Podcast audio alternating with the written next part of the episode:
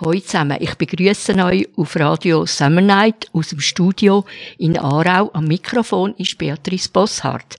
Wenn man plötzlich einen Geistesblitz hat und denkt, man möchte in seinem Leben einmal eine grosse Strecke zu Fuß zurücklegen. Jakobsweg.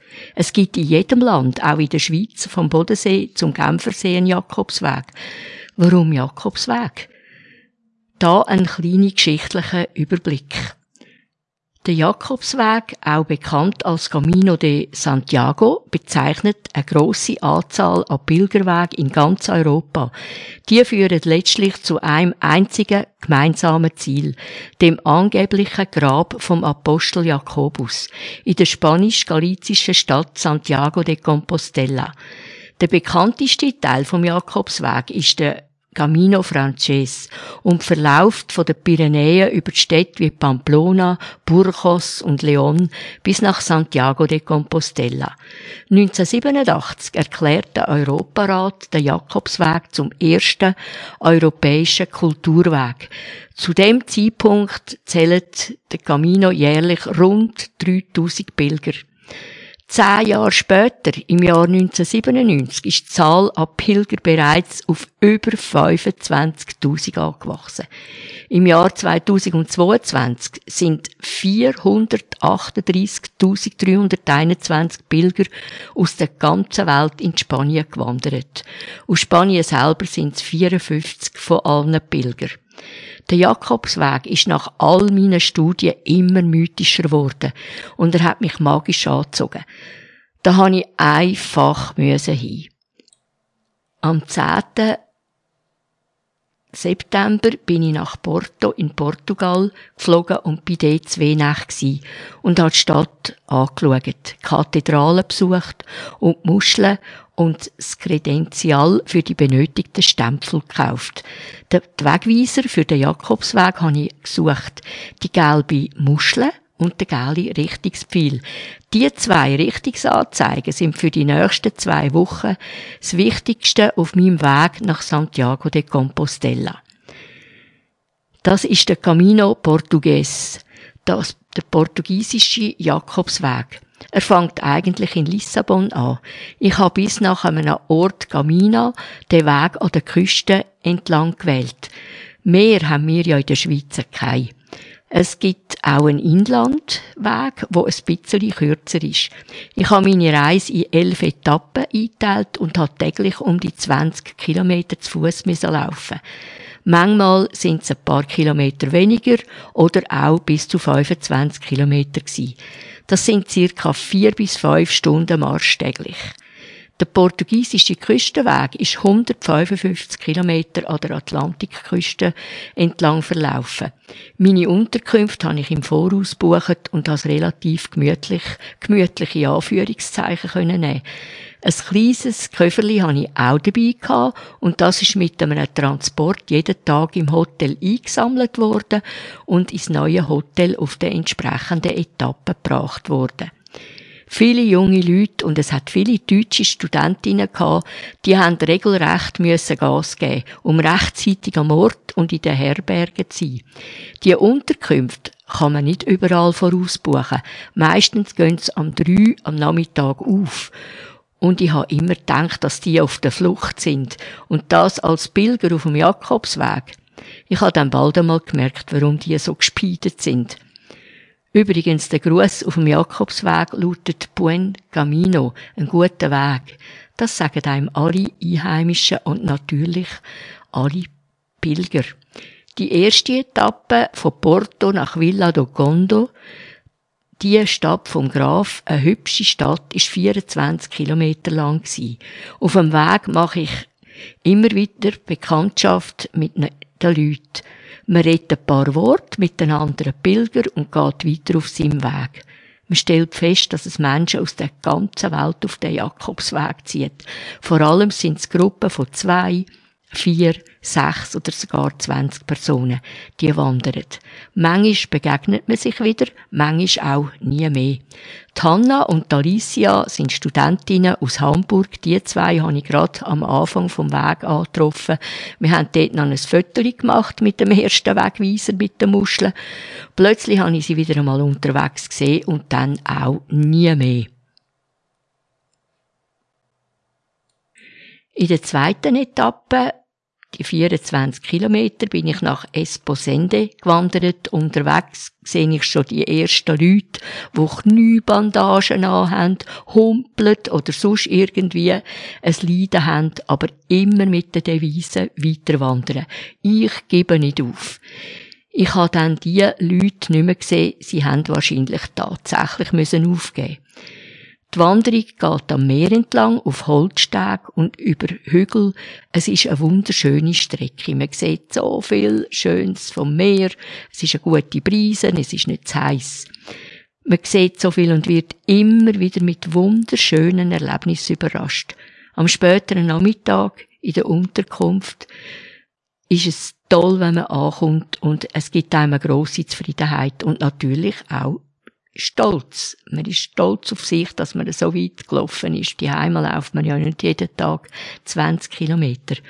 Auf der dritten Etappe komme ich nach Vianda do Castello, ein 26 Kilometer Marsch. Der Kilometer Null ist immer bei der Kathedrale in der Stadt. Immer sehr schöne Landschaft begleitet mich, auch die Städtli sind wunderschön. Es ist Portugal und die Leute sind so nett. Alle haben einen Respekt vor Menschen, die so viele Kilometer einfach freiwillig laufen. Auf dem Weg hat das Auto neben mir angehalten und ein älterer Herr hat mir zum Fenster raus Karte mit einer Pilgerin drauf in die Hand gedruckt und mir mit einem Buen Camino einen guten Weg gewünscht. Sie ist von einer Malerin vom Ort gsi. Ich hatte so fest Freude gehabt. So schöne Erlebnisse erfahrt man auf dem Jakobsweg. Manchmal bin ich zwei bis drei Stunden ganz allein gelaufen, durch die Wälder durch, über Berge hinein, steil den Berg wieder oben runter. Und da kann man seine Gedanken schon einmal verlesen und über vieles nachdenken. Probleme werden immer kleiner. Uns in der Schweiz geht's so gut und wir machen immer aus allem ein riesiges Brimborium. Um nach Viana de Castell zu kommen, muss man über einen rechten Berg und über eine lange Brücke. Dann, wo ist die Unterkunft? Mit dem Google Map habe ich es nicht so gehabt.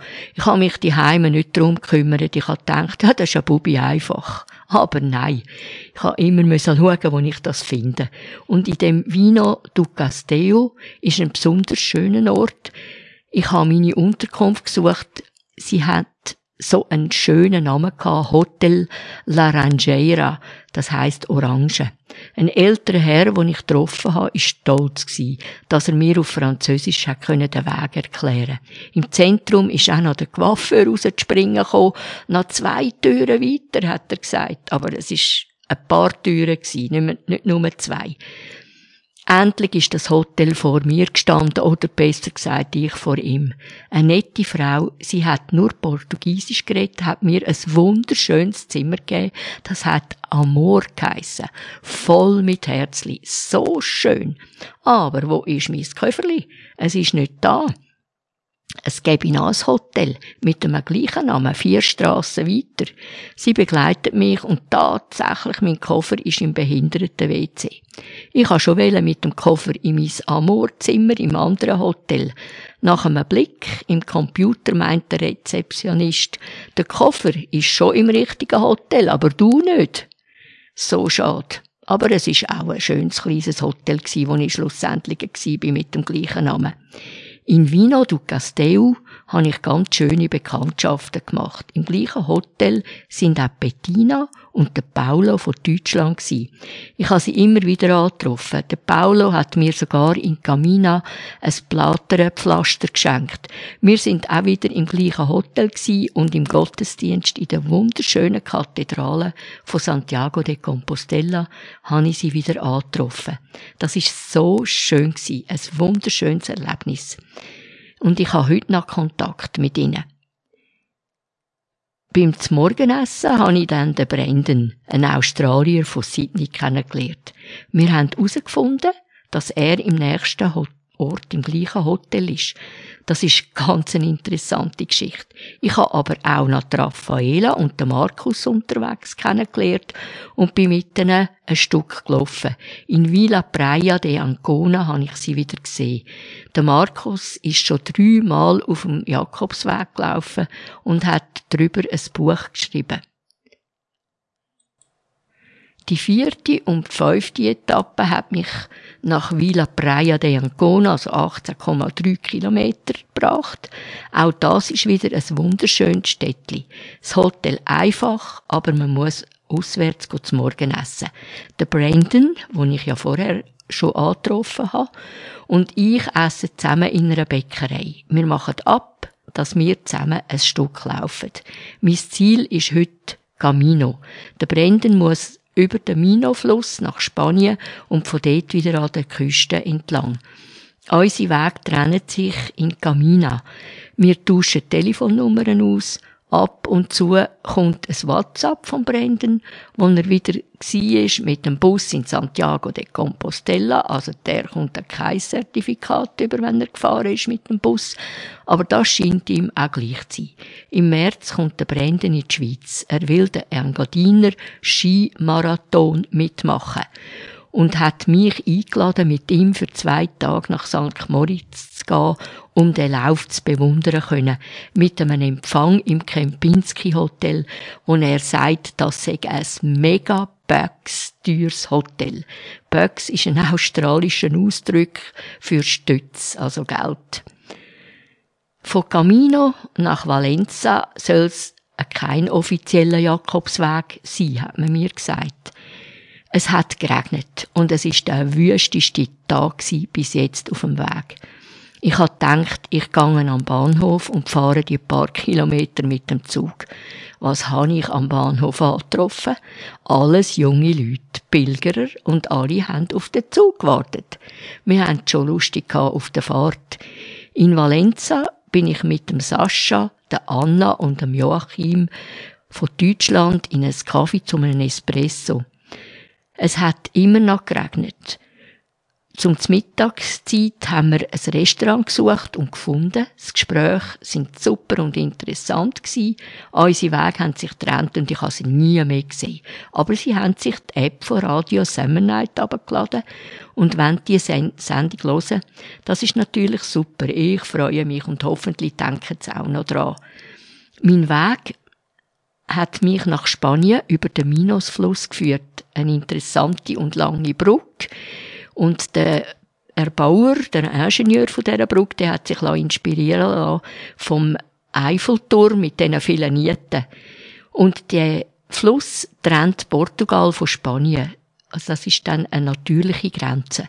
Und nach 160 Kilometern Laufen bin ich in Spanien in Tui. Tui ist eine sehr schöne Stadt. Da blieb ich zwei Nächte in einem kleinen Hotel. Es hat sehr viele Pilger. Viele Gruppen, die da anfangen, auf Santiago de Compostela zu laufen. Von da sind es noch 100 Kilometer bis zum Ziel und man überkommt ab 100 Kilometer ein Zertifikat, muss, er, muss aber auch entsprechend jeden Tag zwei Stempel können vorweisen ich habe mir Zeit genommen, am freien Tag das Städtli anzuschauen. Ich habe viele Fotos gemacht und meinem Handy, sein Akku ist nicht mehr der beste Das Aufladekabel habe ich im Hotel gelassen, weil es vorher noch geregnet hat. Dann ich gedacht, dann gehe ich gleich wieder zurück, aber dann ist plötzlich die Sonne gekommen. Und bereits im Restaurant beim Mittagessen habe ich es aufladen lassen. Unterwegs hat es immer noch wunderschöne Fotos gegeben. Bis ich bei der Brücke war, ist mein Bildschirm schwarz. Oh, was mache ich jetzt? Und da kommt gerade ein Polizist in Uniform daher. Ich habe ihn gefragt, ob er mir das Handy könnte aufladen. Als Pilger erlaubt man sich einfach mehr. Apple und iPhone sei Dank. Er hat auch eins und das passende Kabel dazu. In einer halben Stunde soll ich wieder kommen. Super. Ich habe gesagt, ich gehe schnell nach Portugal und das habe ich auch gemacht. Und ich wieder gekommen bin, ist mein Phone geladen herzlichen Dank nochmal dem Polizist. Super gewesen. So schön das Städtli ist, es geht wieder für mich weiter. Die sechste Etappe hat mich wartet von Tui nach Opporino. 17 Kilometer, also nicht so viel Kilometer, super. Wie immer sehr abwechslungsreiche Landschaft. Ich bin jetzt auf dem Inlandweg. In Opporino habe ich wieder einmal ein Hotel gesucht. Ein Pilger hat mir geholfen und auf Google Maps erklärt, wo ich durch muss. Ich habe es gefunden.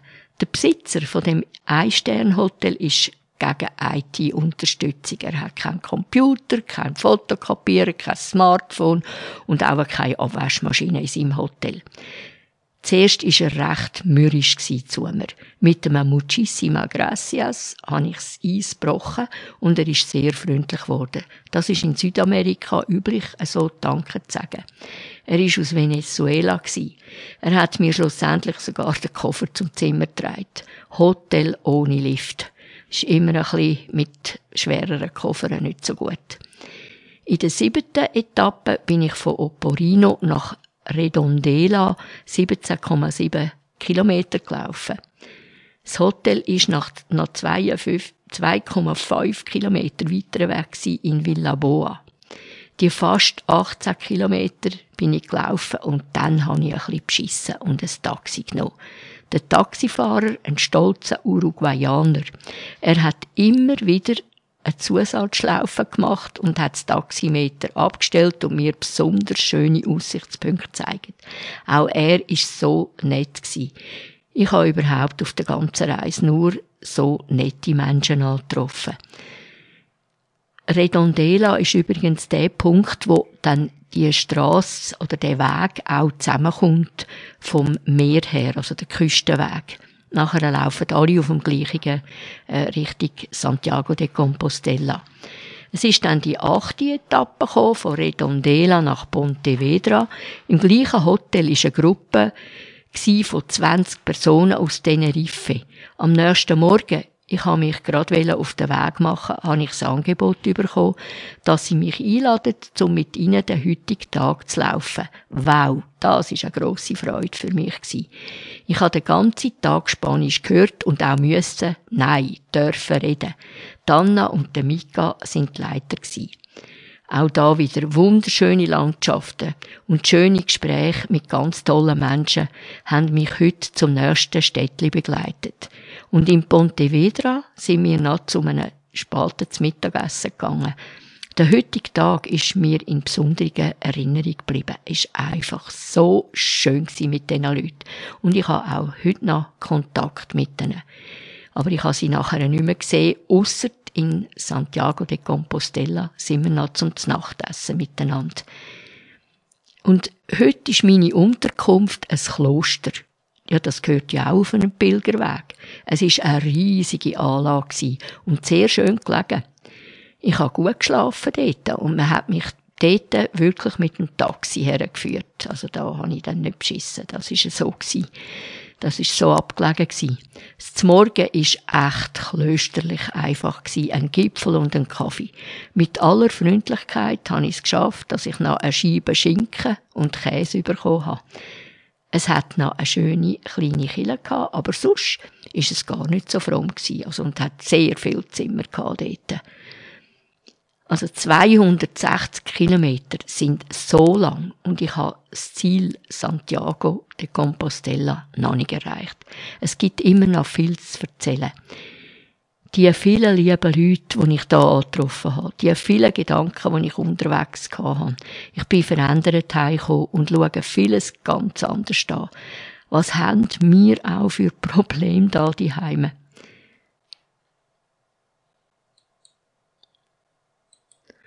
Der zweite Teil von meinem Jakobsweg erzähle ich euch im Januar 2024 und ich freue mich sehr, wenn ihr wieder dabei seid.